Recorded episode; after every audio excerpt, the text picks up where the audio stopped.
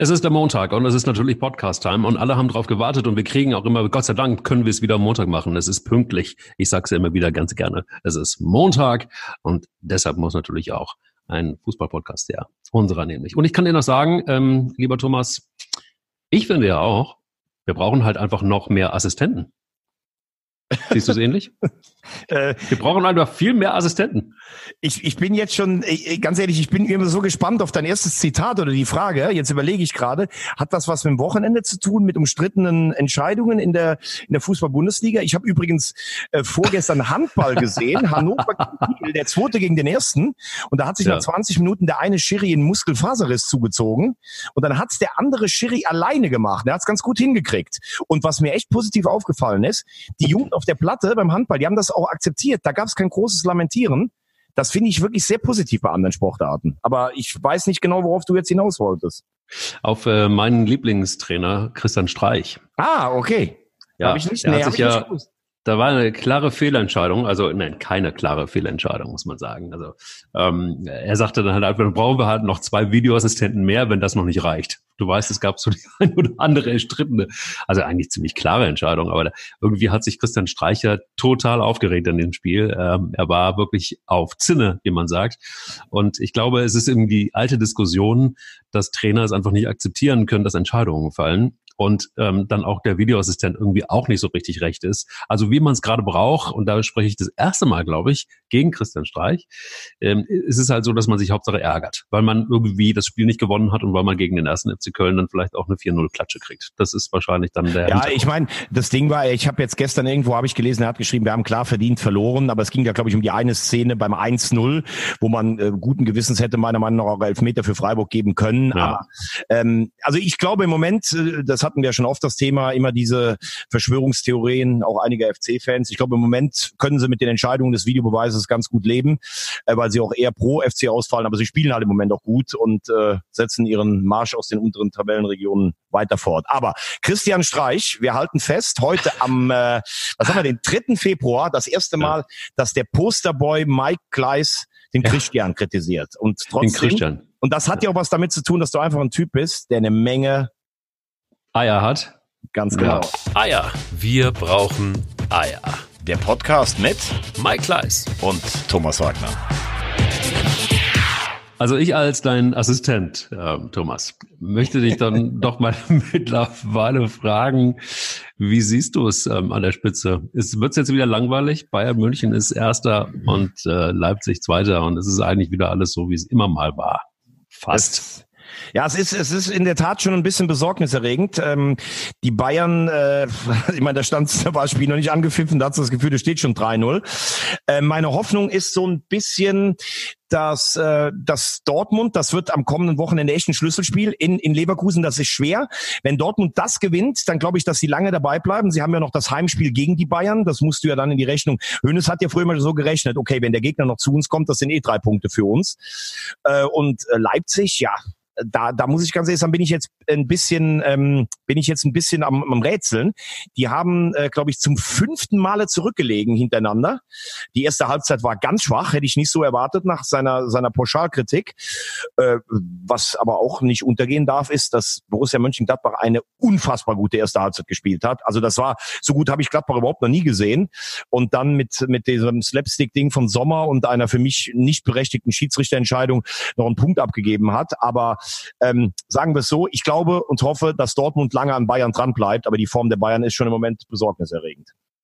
Besorgniserregend im Sinne von Positives. Ich meine, was, ja. was hat Hansi, ja. was hat, was hat äh, der, der, der, der, der Magier ähm, Hansi Flick da nun hingelegt? Also warum hat er dann diese, diese, diese Mannschaft plötzlich ähm, so hingekriegt, dass sie wieder einen geilen Fußball spielt. Ich meine, das war unter Nico Kovac ja nun wirklich eine ganz andere Klamotte. Mhm. Ja, das haben wir ja auch schon teilweise so mal angerissen.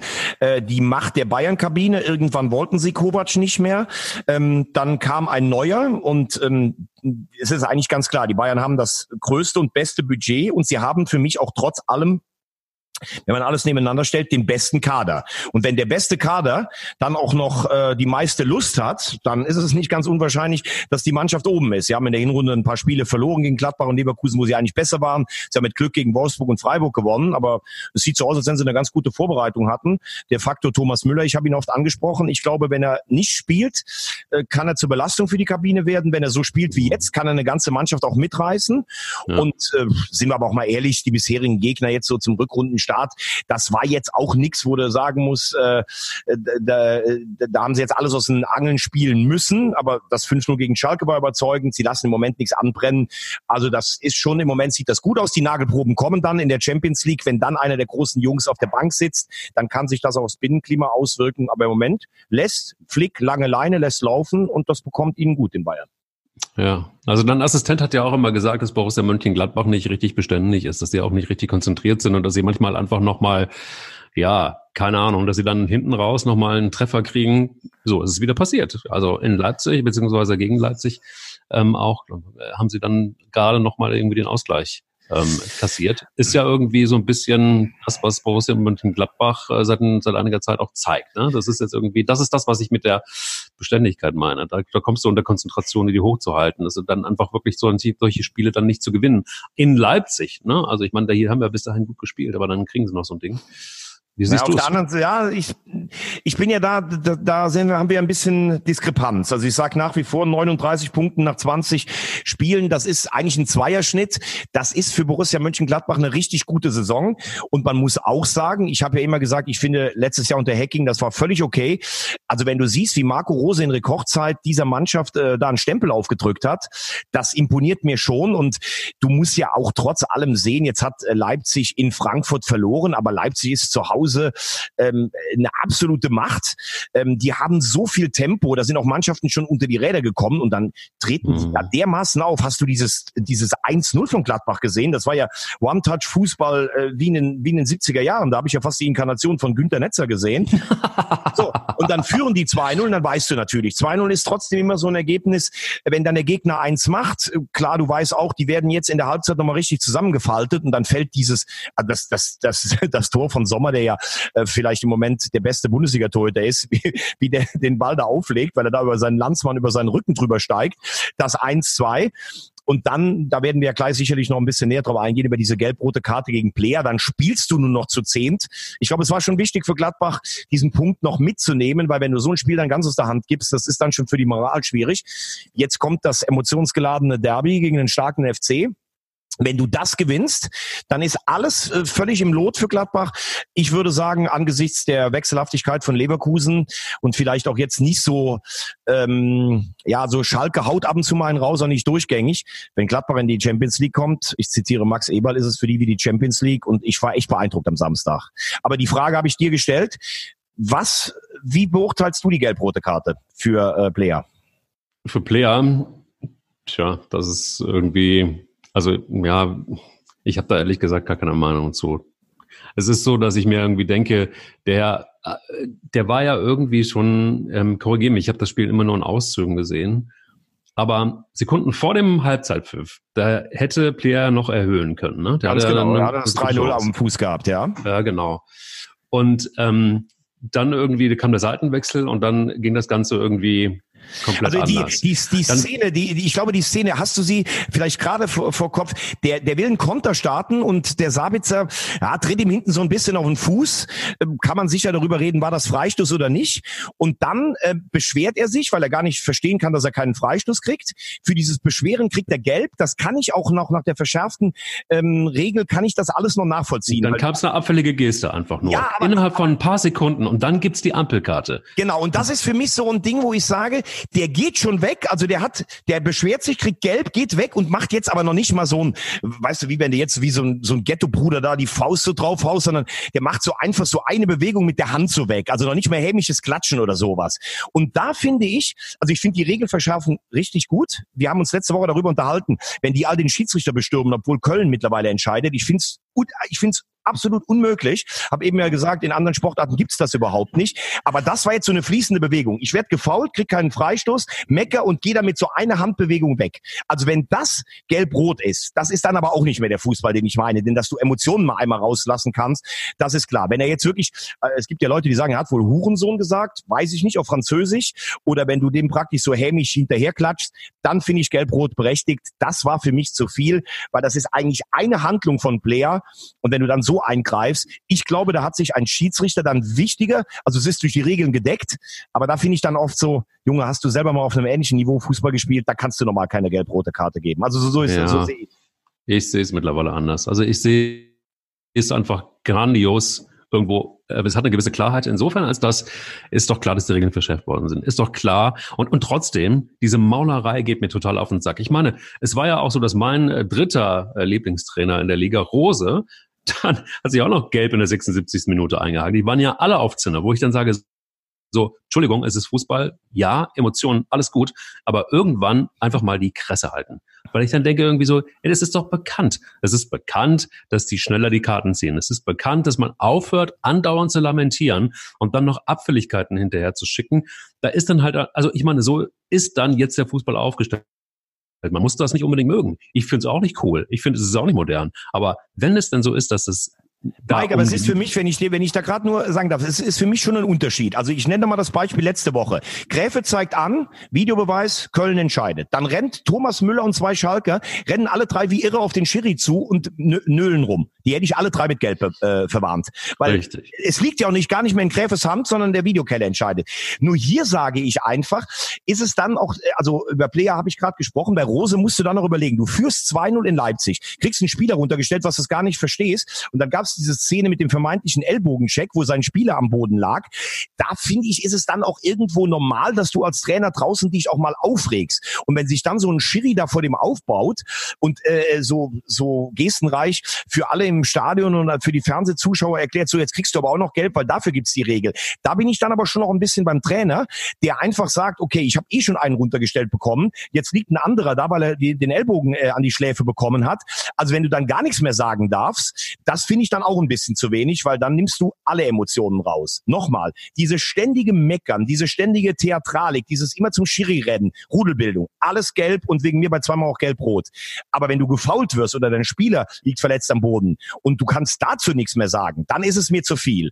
Und da musst du einfach auch Grautöne haben, und ich mache es eigentlich ungern, weil ich, weil ich oft so auch mit Schiris meine Probleme habe. Aber da sage ich jetzt mal ganz ehrlich, ein Manuel Gräfe, der hat für mich so eine Körpersprache, der wäre da hingegangen, der hätte beim Player gesagt, pass auf, hör mit der Scheiße auf, sonst fliegst du beim nächsten Mal raus. Und er hätte dem Rose erklärt, das war kein Ellbogenschlag, das war in der Laufbewegung und jetzt ist Schluss. Der hat das im Griff, weil er einfach mit den Spielern spricht. Der sieht ganz souverän aus. Da hast du doch das Gefühl, da kannst du mal einen Satz sagen, das gehört auch zum Fußball dazu.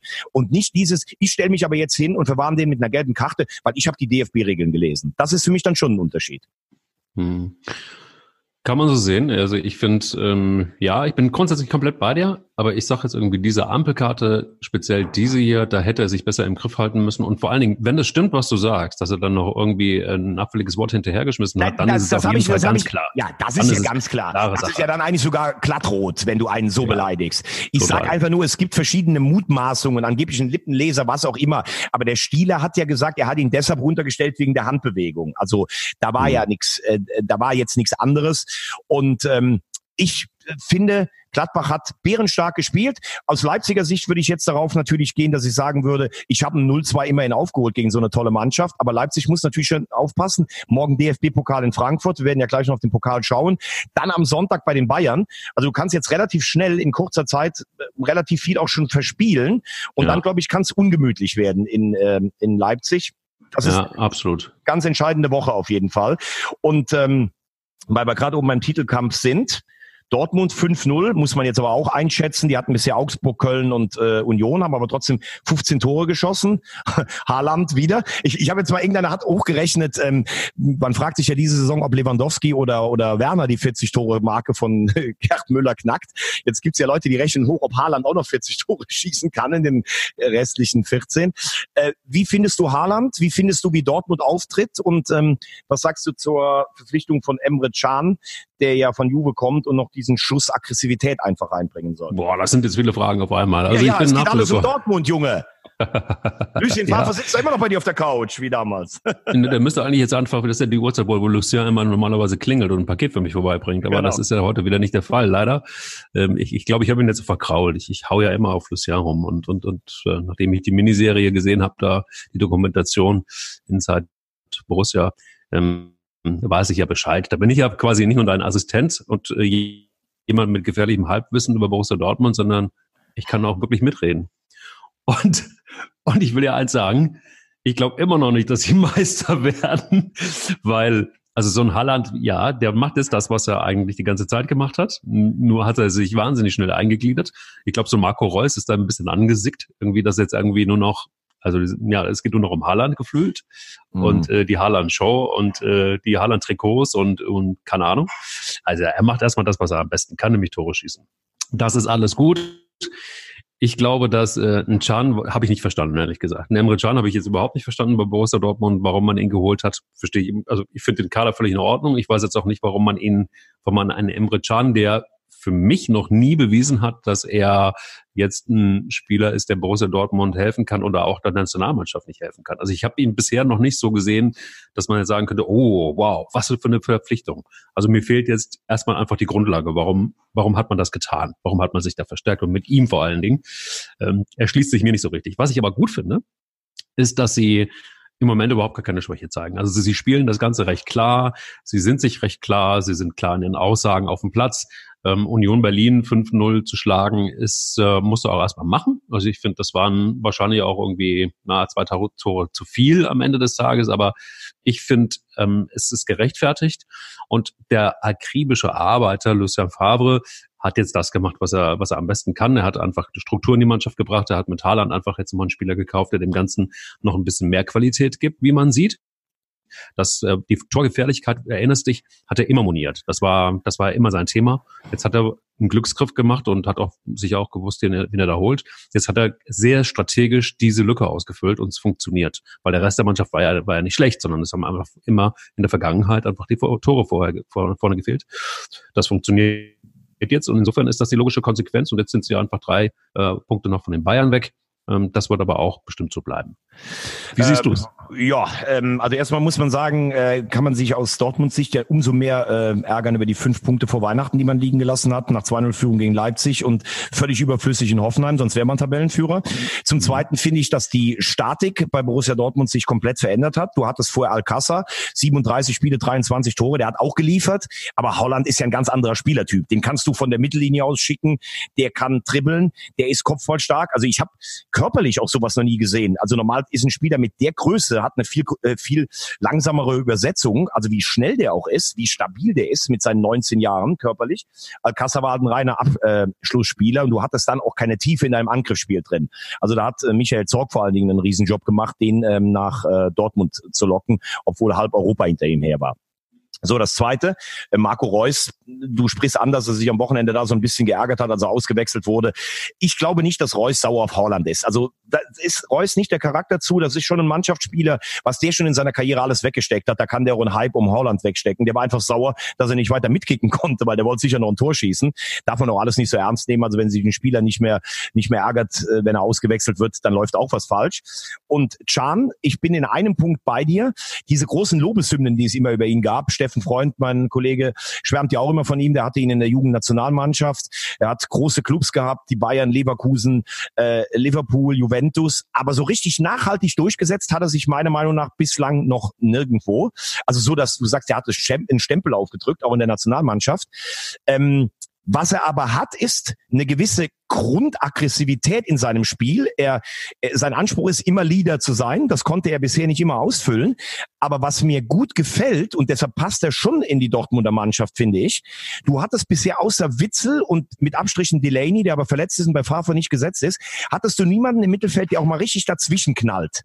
Du, wenn du merkst, du führst 2-0, 2-1, jetzt gibt's Larifari hier von den Supertechniker vorne, einer, der die auch mal richtig zusammenscheißt. Der ordnet, du bist nicht richtig beim Mann, der das Zentrum dicht macht, der auch mal eine gelbe Karte sich abholt, weil er mal einen umsenzt, weil es ein taktisches Foul war. Und das sind alles Sachen, die, die Chan einbringen kann.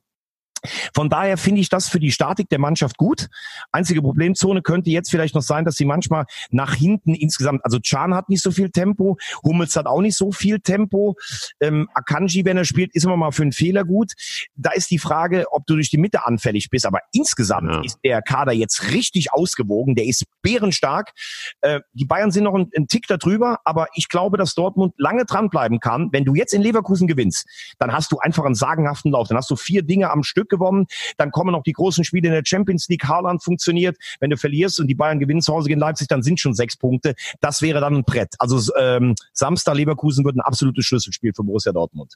Ja, aber eines ist doch vielleicht nicht noch, noch, noch ein bisschen, also lass uns da kurz noch drüber sprechen. Also es ist ja so, dass die, die, die Rolle von Chan soll die sein von Weigel, also als Bindeglied zwischen Abwehr und Mittelfeld. Ja, genau, habe ich ja gerade gesagt. Genau. So, aber da ist doch die Frage, warte mal, also fandst du, dass Julian Weigel das schlecht gemacht hat? Ich fand nicht. Ich Julian, fand, Weigel hat's, Julian Weigel hat es nicht schlecht gemacht, aber Julian Weigel hat es auch nicht so überragend gemacht. Das muss man ja sagen. Wir reden hier von dem höchsten Anspruch. Du willst deutscher Meister werden, du willst vor den Bayern sein. Und Weigel hat auch kein Tempo. Das ist ein äh, Problem. Ich mag dessen Spielintelligenz.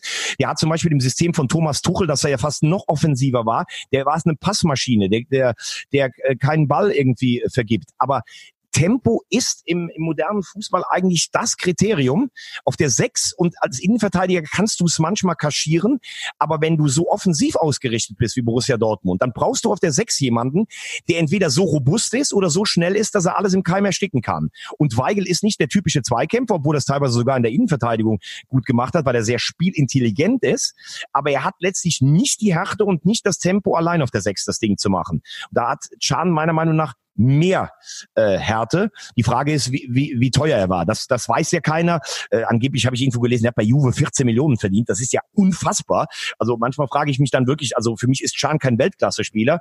Er hat angeblich auf viel Geld verzichtet bei Borussia Dortmund. Aber so als Typ von der Mentalität, Weigel ist ja auch kein Lautsprecher, glaube ich schon, dass sie sich verbessert haben auf dem Ding. Deshalb deine Frage, ja, Weigel weg, Charm dazu, finde ich ein, ein sinnvolles äh, Geschäft von Borussia Dortmund. Also sein der Trainer von Juventus Turin, ähm, der hat ja, du findest es nicht schade, dass äh, Can ja. geht, weil er sich einfach auch nicht integriert hat in das Spiel und in die Abläufe, das hat irgendwie nicht gepasst, meinte er. Und da gäbe es immer so ein bisschen Schwund und äh, wäre normal, als er kam, gab es 27 Spieler und keine Wünsche. Und dann hat er versucht, mit der Gruppe zu arbeiten und dann war halt Can dabei, der irgendwie, ja, da Probleme hatte mit dem Stil. Gut, der war ja auch gar schon. nicht nominiert für die Champions League, ne? Das ist ja auch ja. so ein Ding. Er wollte eigentlich weg, dann haben sie gesagt, bleib hier, war nicht auf dieser Liste drauf. Also Juve und Can, das war definitiv keine Erfolgsgeschichte. Das braucht man nicht zu sagen. Lass uns nach ganz unten gucken und äh, einmal zwei Dinge, die wirklich dramatisch sind, finde ich. Also einmal ist es um Werder Bremen ja jetzt wirklich richtig zappenduster. Ne? Also da kann ich mir nicht vorstellen, also du, du bist ja da, du sagst ja ganz klar, nee, also so ein äh, Kofeld, der, der, der wird bleiben. Ich sag jetzt, muss da mal irgendwas passieren. Also wenn Werder jetzt wirklich noch ernsthaft in der ersten Bundesliga bleiben will, dann muss jetzt was passieren, oder nicht? Also spätestens jetzt. Ähm, ich, äh, also das, was du sagst und zitierst, dazu stehe ich. Ich glaube nicht, dass sie ihn rauswerfen, also bislang nicht.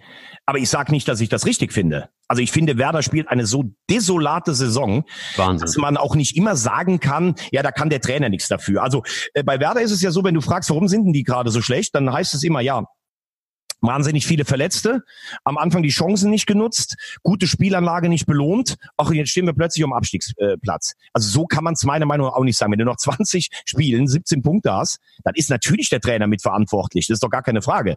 Und äh, was besorgniserregend ist, meiner Meinung nach, ist, ähm, in der, in der Winterpause haben sie gesagt, äh, wir, wir, wir haben nicht voll auf Intensität trainiert, weil wir Angst haben vor neuen Verletzungen. Das ist natürlich schon Wahnsinn, wenn du mit halber Kraft eine Vorbereitung machst. Das ist das Erste. Das Zweite, er versucht ja unheimlich viel, ähm, Kofeld. Er hat die Abwehr umgestellt von Viererkette auf Dreierkette, hat Vogt dazu bekommen, der das eigentlich gut spielen kann aus Hoffenheim. Der hat den entscheidenden Fehler jetzt gemacht gegen Augsburg. Dann äh, haben sie sich vorne mit Davy Selke verstärkt, weil sie gesagt haben, wir brauchen mehr Durchschlagskraft wage ich auch zu bezweifeln. Ich glaube, 18 Spiele in Berlin, ein Tor gemacht, ist für mich nicht der klassische Torjäger. Man hat Spieler wie Klaassen völlig überschätzt. Pavlenka ist in der, Pavlenka ist in einer Formkrise. Bittenko habe ich mich schon drüber ausgelassen. Kannst im Abstiegskampf nichts mit gewinnen. Osako nicht. Keine Führungsspieler, kein wie Kruse, der mal eine große Fresse hat, dann aber auch diesen Druck standhält. So, und jetzt hast du eine Mannschaft, die von sich selber sagt, wir spielen Fußball und die soll im Abstiegskampf bestehen. Ist aber meiner Meinung nach auch nicht so gut besetzt, dass sie jetzt mal am Stück drei oder vier Spiele gewinnt und dann unten weggeht. Und wenn ich dann alles zusammenfasse, ähm, Zielsetzung, Kaderzusammensetzung und was ich aus dem Kader raushole, bin ich dann irgendwann noch bei Baumann und Kofeld. Und ich glaube, wenn sie am Samstag gegen Union Berlin verlieren zu Hause. Das ist ja ein Spiel, wo jetzt alle denken, okay, das gewinnen wir und dann haben wir wieder den Anschluss. Wenn sie verlieren, dann würde ich nicht darauf wetten, dass Kofeld am Montag noch Trainer ist. Ich weiß auch nicht, ob er dann irgendwann selber auch zurücktreten würde. Aber bei allem, er ist ein sehr sympathischer Typ, er ist sehr eloquent und er kann Fußball gut erklären. Aber wenn du nach 20 Spielen 17 Punkte hast, dann will ich keine Erklärungen mehr, sondern ich will endlich mal sehen, also wenn ich jetzt Werder-Fan wäre, dann würde ich jetzt gerne mal sehen, dass meine Mannschaft irgendwann mal gewinnt. Denn du kannst es so schön verpacken, wie du willst. Das ist knallharter Abstiegskampf. Für mich sind zwei Mannschaften, die absteigen, das sind Paderborn und Düsseldorf. Und äh, den Relegationsplatz machen Bremen oder Mainz unter sich aus. Das ist meine Meinung. Also es ist eine Minute vor zwölf an der Weser. Hm. Baumann sagt ja auch, dass die Lage dramatisch ist und das äh, gegen Union Berlin, da ist es, da ist es sich sehr klar, nur ein Sieg zählt, egal wie. Und vorher noch schön dann auch noch äh, DFB-Pokal gegen, äh, gegen Borussia Dortmund. Nicht unbedingt ein einfaches Programm. Das ist jetzt eigentlich kein Highlight der DFB-Pokal, sondern das ist eigentlich eher ein Störfaktor. Ah, ja, total, absolut, total. Aber ist es nicht so, dass das die Stimmen gibt's ja ähm, rund um den Verein, dass er die Mannschaft nicht mehr richtig erreicht in der Kabine. Also so ein Osako auf jeden Fall weg irgendwie, der ist total in der Versenkung verschwunden. Äh, auch was man so hört, zumindest mal, habe ich jetzt mal mit einem Kollegen gesprochen, ähm, da gibt es wohl einige in der Kabine, die ihm überhaupt nicht mehr zuhören wollen und auch gar keinen Bock mehr haben. Er behauptet das Gegenteil. Was es denn war, weißt du was? Ja, also das, was ich höre, ist, dass der Rückhalt in der Kabine schon noch relativ groß ist. Äh, sie haben halt nicht so viele Führungsspieler. Ich meine, dass vielleicht ein Osako äh, schlechtes Gefühl hat, weil er nicht spielt, das kann ja sein, aber Osako ist ja kein Führungsspieler. Du hast Führungsspieler, die im Moment sehr viel mit sich selbst zu tun haben, wie Moisander, wie Klasen, wie Eggestein und von denen höre ich nur, dass sie nach wie vor auch zum Trainer stehen, dass sie mit dem unten raus wollen. Auch ein Vogt, den hat er ja geholt vom Abstellgleis in, in Hoffenheim. Mhm. Also das sehe ich nicht als das Problem. Ich habe das Gefühl, sie haben zu lange die Realität verleugnet und jetzt finden sie irgendwie überhaupt gar keinen Knopf, äh, äh im Abstiegskampf äh, erfolgreich zu sein in dem Modus. Und immer dieses, unsere Mannschaft ist zu gut und es sind noch so viele Spiele. Du startest mit einem 1-0 in Düsseldorf in die Rückrunde und es setzt gar nichts frei. Also das ist schon, also äh, Union Berlin ist definitiv ein Schlüsselspiel. Wenn du das nicht gewinnst, dann glaube ich fast, dass du auch an den Trainer rangehen musst, weil ähm, mhm. du kannst ja nicht, du kannst ja nicht sehenden Auges äh, äh, absteigen. Also das wird nicht funktionieren. Gut. Dann lass uns gucken. Paderborn ist weg, ne? Paderborn ist jetzt durch, oder? Ne. Paderborn hat, hat mir wieder Spaß gemacht gestern. Blöde rote Karte. Das, nach wie vor, die gewinnen ja auch auswärts ab und zu mal ein Spiel. Ich glaube, ja. dass sie, dass es letztlich dann doch nicht reicht über 34 Spiele. Deshalb sage ich auch, sie steigen ab. Ich finde nach wie vor, mir macht das Riesenspaß, denen zuzugucken. Das ist auch zum Beispiel viel attraktiver als das, was Union Berlin spielt. Aber Union wird, glaube ich, drin bleiben und Paderborn wird absteigen. Trotzdem war es das noch nicht. Dafür, guck mal, die sind drei Punkte hinterm rettenden Ufer. Also da zu sagen, das war's. Ich glaube, dass sie absteigen, aber mir gefällt es einfach, wie sie es machen. Einfach nach vorne. Baumgart, geiler Typ. Also finde ich schön, wenn eine Mannschaft nicht, äh, nicht ihre Identität verleugnet. Also für mich ähm, für mich äh, eine Bereicherung für die Bundesliga. Ähm, aber mich würde mal interessieren, wie du es denn siehst, dass Fortuna Düsseldorf, die für mich äh, auch als Kader echt schlecht besetzt sind, da hat Pfannenstiel meiner Meinung nach nicht gut gearbeitet. Äh, wie siehst du denn die Entlassung von Friedhelm Funke? Liegt jetzt fünf Tage zurück, aber ähm, Vertrag wird verlängert für die erste Liga am letzten Hinrundenspieltag. Dann wird er am Dienstag auf der eigenen Homepage abgefeiert als Trainer des Düsseldorfer des Jahres. Und äh, morgen zum neuen, wir haben uns getrennt. Ähm, ich würde sagen, ähm, medientechnisch und verkaufsmäßig ein Desaster. Was sagt der PR-Profi? Totales Desaster natürlich. Aber es ist auch also irgendwie so, dass man, dass man dann auch sagen muss, das ist dann irgendwie auch so typisch Düsseldorf. Ne? Also das, das reicht eben nicht aus, wenn du die toten Hosen immer im Hintergrund hast, die dann irgendwann anfangen zu brüllen und sich dahinter zu stellen, hinter den Verein und so weiter und dann die PR-Arbeit machen für etwas, was vorher dann irgendwie versaut wurde. Und hier ist es halt auch wieder so. Es ist, es ist ein, Friedhelm Funkel auf diese Art und Weise ähm, zu entlassen, ist halt einfach auch nicht würdig. Muss aber auch sagen, dass ein Friedhelm Funkel, dass er sich das nochmal gegeben hätte, da bin ich ja komplett beide, hätte hätte einfach nach der letzten Saison sagen müssen. Vielen Dank, Ruhestand. Ich habe jetzt hier alles gerissen. Ähm, ich habe eine tolle Historie hingelegt mit kurzer Historie mit Fortuna Düsseldorf, habe denen sehr geholfen, habe nochmal gezeigt, dass ich es kann und dann tritt man ab. Aber er hat, konnte halt nicht loslassen. Haben wir das letzte Mal auch schon von gesprochen. Das ist das eine. Das kann ich auch irgendwo verstehen, weil es menschlich ist. Was dann aber passiert ist, natürlich, wir haben ja auch schon mal drüber gesprochen, so ein Pfannenstiel muss wahrscheinlich auch im Hintergrund schon einen neuen Trainer irgendwie im Blick haben falls das Ganze äh, dann doch schief geht mit Fried, äh, Friedhelm Funkel.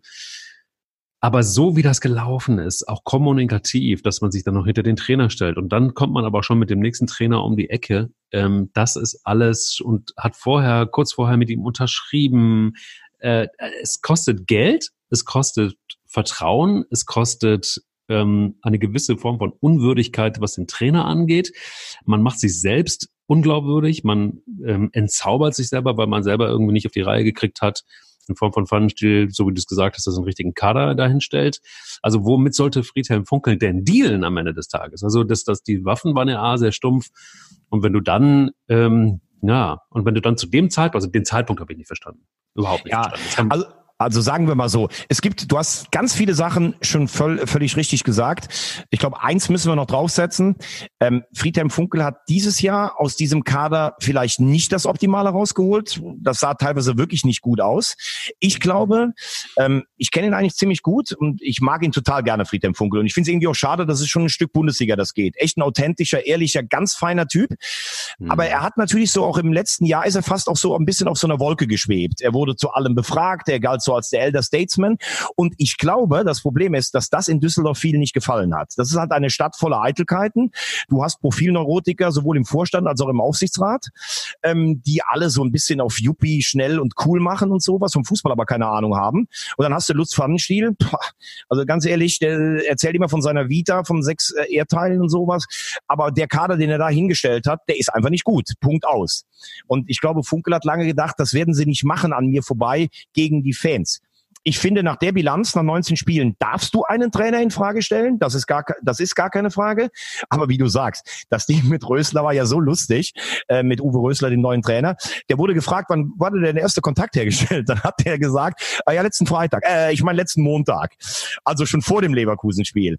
Ja, und nach meinen Informationen gab es diesen Kontakt schon vor der Winterpause. Wäre es beim 1-1 geblieben von Düsseldorf gegen Union Berlin, dann wäre Friedhelm Funkel schon in der Winterpause entlassen worden. So oh, hat dann Erik Tommy mit mit seinem Schuss in der 92. Minute äh, Friedhelm Funkel noch irgendwie äh, sechs Wochen äh, den, den Job gerettet ich finde, es ist schon Aufgabe, nach Alternativen sich umzuschauen. Aber das Ding scheint mir nicht sauber gelaufen zu sein. Ich glaube auch, ein Pfannenstiel hätte zu einem Funke gehen können und hätte dem gesagt, pass mal auf, wir stärken dir bis zum Schluss den Rücken, aber wenn du nicht in den ersten beiden Spielen irgendeins gewinnst, dann müssen wir halt handeln. Ich glaube, so hätte man mit ihm auch reden können.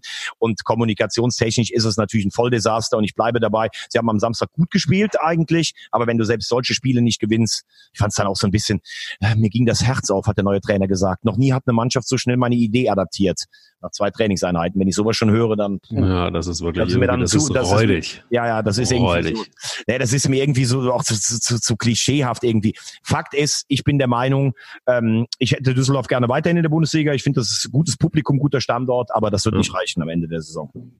Vor allen Dingen hätten wir einen Karnevalsverein mehr ähm, in, in, in, in der Region mit Fortuna Düsseldorf. Ähm, das finde ich auch ganz gut. Also wenn äh, vor allem diese, diese Karnevalsduelle zwischen dem ersten FC Köln und Fortuna Düsseldorf finde ich immer sehr witzig.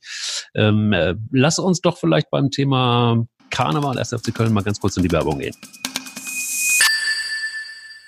Wir haben nicht nur Eier. Äh, und wir brauchen nicht nur Eier, sondern wir brauchen auch viel mehr Karnevalskostüme, Thomas. Wie siehst du es?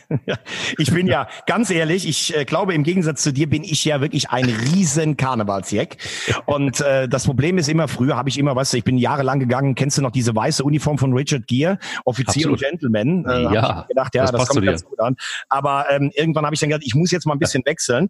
Und da sind wir natürlich hier in Köln an der absolut richtigen Adresse. Und deshalb sagen wir einfach auch, dass jetzt unsere FC-Ecke präsentiert wird von Deiters, Deutschlands größtem Kostümausstatter. Äh, unter dem Motto Sei wer du willst, gibt's das Ganze 31 Mal in Deutschland. Nachgucken, Wunschkostüm auf deiters.de. Einfach mal sehen. Ich weiß auch, dass äh, die Besitzer ganz große FC-Fans sind. Ähm, mittlerweile gibt's ja eine eigene Karnevalskollektion des ersten FC Köln und übrigens auch von Borussia Dortmund. Also ist sehr begehrt. Ähm, aber ähm, wenn wir den FC jetzt einfach auch mal äh, beleuchten, dann muss man sagen, fünf Siege aus den letzten sechs Spielen. Ähm, ich habe es ja teilweise auch in der Vorrunde belächelt. Ich ziehe alle meine Hüte. Das weiße Ballett tanzt auf und ich glaube, die werden mit dem Abstieg nichts mehr zu tun haben. Erstaunlich ähm, das war wirklich ein eindrucksvolles Ding, finde ich. Also 4-0 muss man tatsächlich wirklich auch gegen den SC Freiburg erstmal machen. Ähm, so in den ersten Minuten habe ich gedacht, ich weiß nicht, wie es dir ging, aber da dachte ich mir so, wow, wow, wow. Ähm, da war Freiburg deutlich besser, schneller im Spiel, so die ersten, na, die erste Viertelstunde. Und dann war das aber auch erledigt. Also ich hatte zu keiner Zeit irgendwie den, den, den Eindruck, dass das nochmal noch mal schief geht. Und es scheint auch so dieser Mix, den Gistol jetzt gefunden hat zwischen äh, etablierten und jungen Spielern, das scheint ganz gut gewesen zu sein. Am Katterbach natürlich am Anfang einen katastrophalen Fehler gemacht. Das war alles noch unsicher. Da war, glaube ich, da wusste man, war noch nicht so richtig drin im Spiel. Ja, aber dann mit dem richtigen Kostüm an äh, hat es funktioniert. also man, man, muss ganz ehrlich sagen, ich äh, sehe Markus Gistol ja insgesamt auf seinen bisherigen Stationen kritisch, bleibe ich auch bei. Aber eins kann er schon, glaube ich, Retter und Stellschrauben drehen in der Mannschaft. Er hat die Hierarchie verändert, er hat junge Leute reingebracht. Das ist gut. Die Mannschaft wirkt fit. Sie hat im Moment auch das Spielglück, sowohl gegen äh, Wolfsburg als auch gegen Freiburg hat der Gegner große Chancen am Anfang liegen lassen. Der FC macht dann gefühlt die erste Chance. Sie haben auch, äh, wie gesagt, Glück, äh, meiner Meinung nach im Moment die ein oder andere Entscheidung, die durchaus auch gegen den FC mit dem Videobeweis hätte sein können. Beim Stand von 1-0 Esibue, da kann es auch Elfmeter geben. Letztlich war der Sieg aber trotzdem hoch verdient. Und äh, sie haben vor allen Dingen auch so eine, so eine Heimstärke. Das ist sehr wichtig. Das war jetzt der vierte Heimsieg in Folge. Und wenn du zu Hause so gut bist, dann wird sich das letztlich bezahlt machen. Cordoba liefert, muss man auch sagen, das ist das ist top. Ähm, also ich glaube, der FC ist selbst nicht chancenlos im Derby, wobei ich sagen würde, Gladbach ist nochmal eine ganz andere Hausnummer. Dann kommen die Bayern, dann geht's zu Hertha und äh, dann kommt Schalke. Das ist ein anspruchsvolles Programm, aber ich glaube, äh, du brauchst auch keine 40 Punkte, du brauchst äh, 35 Punkte, um dich zu retten und diese 12 Punkte wird der FC meiner Meinung nach noch äh, zu Hause holen. Und äh, wir wollen ja auch unsere Hörer immer so ein bisschen einbinden. Und deshalb, Mike, ähm, ich habe dir ja schon eine zurücklegen lassen. Äh, wir, oh wir, ver wir, verlosen in der heutigen Folge ähm, jeweils ähm, eine Karnevalskollektion, einmal vom 1. FC Köln und einmal von Borussia Dortmund. Das Einzige, was man machen muss, man äh, schreibt, hey, ich möchte so gut aussehen wie Mike Leis oder ich möchte auch sowas haben und das auf unserer Internetseite. Und du darfst jetzt einfach nochmal sagen, ähm, wo man sich da hinwenden muss, lieber Mike. Einfach relativ, äh, total easy. Eier, wir brauchen eier.de, also immer mit einem Bindestrich unterstrichen, äh, getrennt Eier minus wir minus brauchen minus Eier.de und da einfach eine Nachricht schreiben und dann entweder so gut aussehen wie ähm, die, äh, der Geysir aus, aus der Eifel, Thomas Wagner, also so eine also ich bin, bin sehr immer noch fasziniert von deiner, von deiner ähm, Offizier- und Gentleman-Uniform, aber das ist wirklich. Gibt, gibt's da auch so natürlich. Ein Bild, ja, so ein Bild, das kriege ich jetzt nicht mehr aus dem Kopf. Also holt euch einfach die, das, das, Outfit. Ähm, meins ähm, wird, ähm, ich, ich werde mir meins noch aussuchen bei Datas. Ganz genau. Sei wer du willst. Verkleidung von der Nummer 1. Deutschlands größte Kostümauswahl. 31 Mal in Deutschland und auf deiters.de.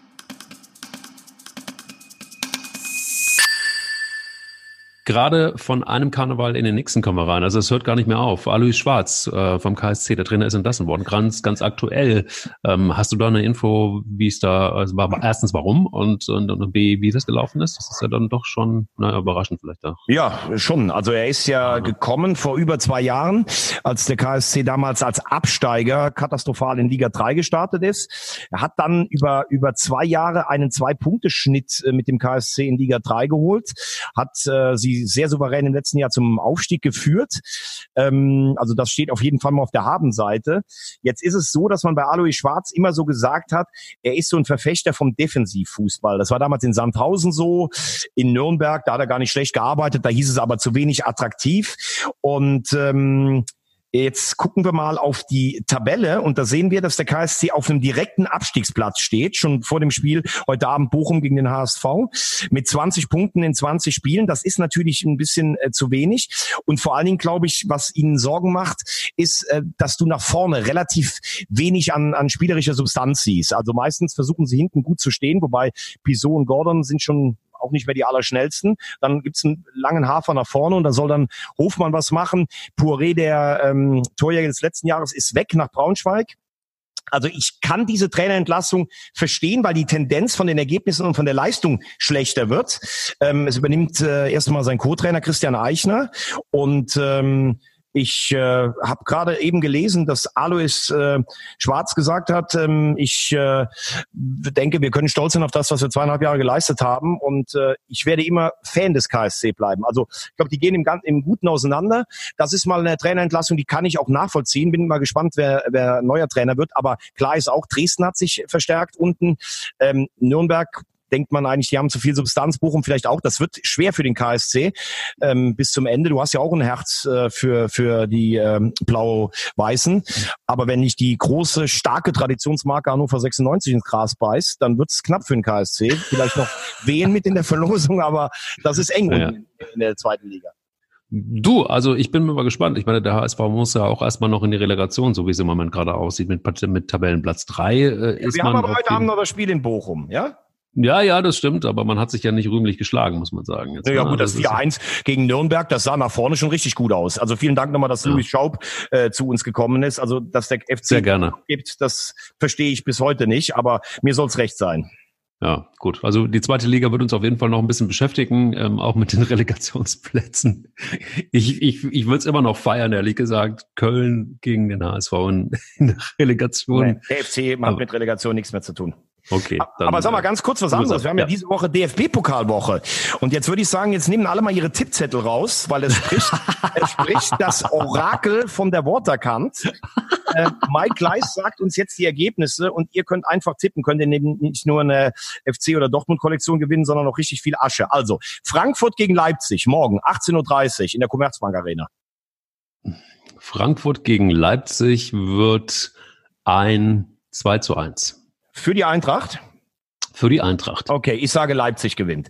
Kaiserslautern gegen Fortuna Düsseldorf. Das wird ein ähm, 3 zu 1 für den FCK. Bin ich auch der Meinung. Der Betze wird beben. Schalke, ja, voll. Schalke gegen Hertha BSC Berlin? Das wird ein 1 zu 2. Hertha, Hertha gewinnt? Ja, Hertha gewinnt morgen. Okay, ich sage Schalke gewinnt 1-0. Äh, übrigens, äh, Big City Club, äh, die haben ja eingekauft wie die Wahnsinnigen. Das werden wir nächste Woche auch mal ein bisschen beleuchten. Aber der, Alter, das ist wirklich, aber der Fußball, ist, den Hertha BSC spielt, da muss er echt Schmerzensgeld für bekommen. Ja, das, also, das, ist Wahnsinn. Ja Wahnsinn. Das ist um wirklich, das ist nicht, nicht, nicht mittleres Regal, das ist unterstes Regal. Da bin ich echt auf Zinne. Bremen ja. gegen Dortmund. Ich sag klare 2, also Dortmund gewinnt.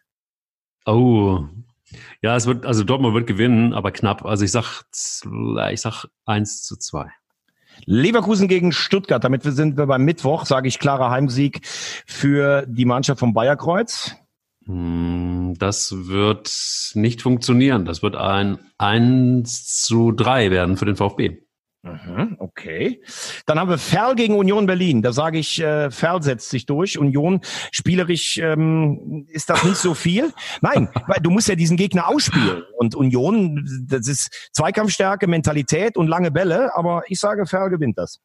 Ah, okay. Nee, das wird eine ganz klare ähm, 3-0-Geschichte. Also 0-3. Okay. Bayern gegen Hoffenheim. In der Form, die die Bayern im Moment haben, glaube ich nicht, dass Hoffenheim da nochmal gewinnt. Was sagst du? Das wird ein 3-1. Und der erste FC Saarbrücken gegen den KSC, das ist ja für dich so praktisch so, das ist ja fast Heimatgefühle, die da bei dir aufkommen. Ich sage, das, geht, das, geht, ins, das geht ins Elfmeterschießen und der KSC kommt weiter. Das gibt äh, klare, klari 3 1, 3 1 Klatsche für Saarbrücken. Wege. Du kannst es einfach. Du kannst es einfach. Was, was sagst du? Wie siehst du es? Ich habe ja gesagt, Elfmeterschießen und der KSC wird, äh, wird im Elfmeterschießen gewinnen. Spiel findet ja im Hermann-Neuberger-Stadion in Völklingen statt, weil das Stadion des ersten FC Saarbrücken, glaube ich, seit drei Jahren umgebaut wird. Das ist äh, Wahnsinn. In Völklingen. Warst du, wann warst du das letzte Mal in Völklingen eigentlich? Ich war noch nie in Völklingen, obwohl ich kenne den Verein Röschling Völklingen, zweite Liga damals, Weltkulturerbe, die die Hütte Völklingen. Ähm, und äh, ich habe äh, am Freitag Dirk Lottner getroffen hier in, in Köln.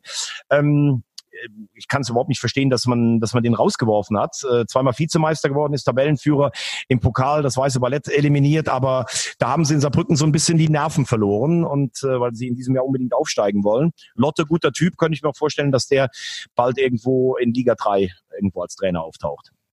So, das ist doch schon mal ganz gut. Ich habe noch einen kleinen ähm, Schmankerl für hinten raus. Ah, wie schön, ich freue mich da drauf immer. Und das ist wirklich etwas, was ich wirklich feiere ohne Ende feiere.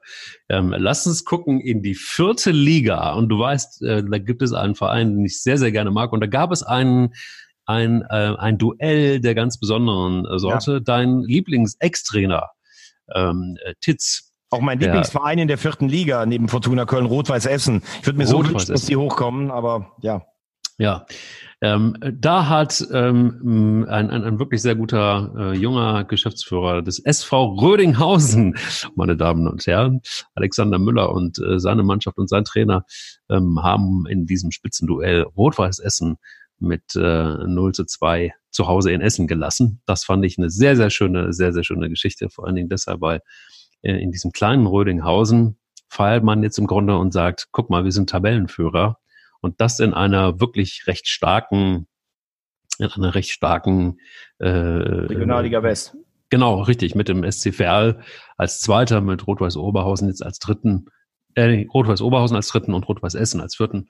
Und die zweite Hauptsache, Hauptsache Rot-Weiß. Aber äh, wie gesagt, ja. ähm, alle aller Bonheur, was in Rödinghausen und in Ferl entsteht, gar keine Frage. Aber ich liebe den Fußballstandort Essen. Also wenn du mal an der Hafenstraße warst, das ist schon geil. Ich würde mir sehr wünschen, dass sie hochkommen. Sieht im Moment nicht danach aus, äh, Rödinghausen und Ferl.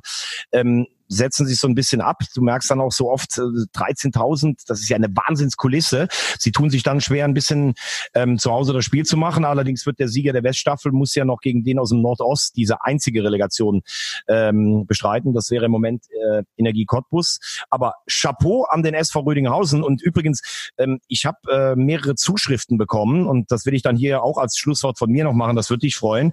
Ähm, der sehr geschätzte Kollege Ralf Friedrichs, der hier in Köln äh, äh den FC-Stammtisch moderiert, der hört sich das auch immer an, was wir hier erzählen und sagt, äh, ihm ist natürlich schon aufgefallen, dass ich neben dem Weißen Ballast oft auch über den Nullfachen von Müngersdorf gesprochen habe. Er weist doch darauf hin, dass der erste FC Köln zweimal den Huan Gamper Pokal gewonnen hat. Ein traditionsreiches Einladungsturnier damals in Barcelona, muss man wirklich sagen. Und das will ich damit hier gerne nochmal sagen. Also äh, um die 80er Jahre rum hat der FC zweimal dieses traditionsreiche Turnier gewonnen. Also dann sagen wir der Halbfache aus Müngersdorf. Der Halbwache aus Müggersdorf. Das ist doch ganz schön und ähm, wir wünschen auch weiterhin, würde ich sagen, deinem dritten Lieblingsverein oder vierten, nämlich äh, Fortuna Köln, die in der Regionalliga West auf Platz 11 sind und leider mit äh, 25 Punkten darum stehen. Ähm, trotzdem noch alles Gute. Wir in Köln müssen ja irgendwie noch zusammenhalten. Denn eins ist klar, ganz egal was kommt, eins brauchen wir ganz bestimmt, nämlich Eier. Eier. Wir brauchen Eier. Eier.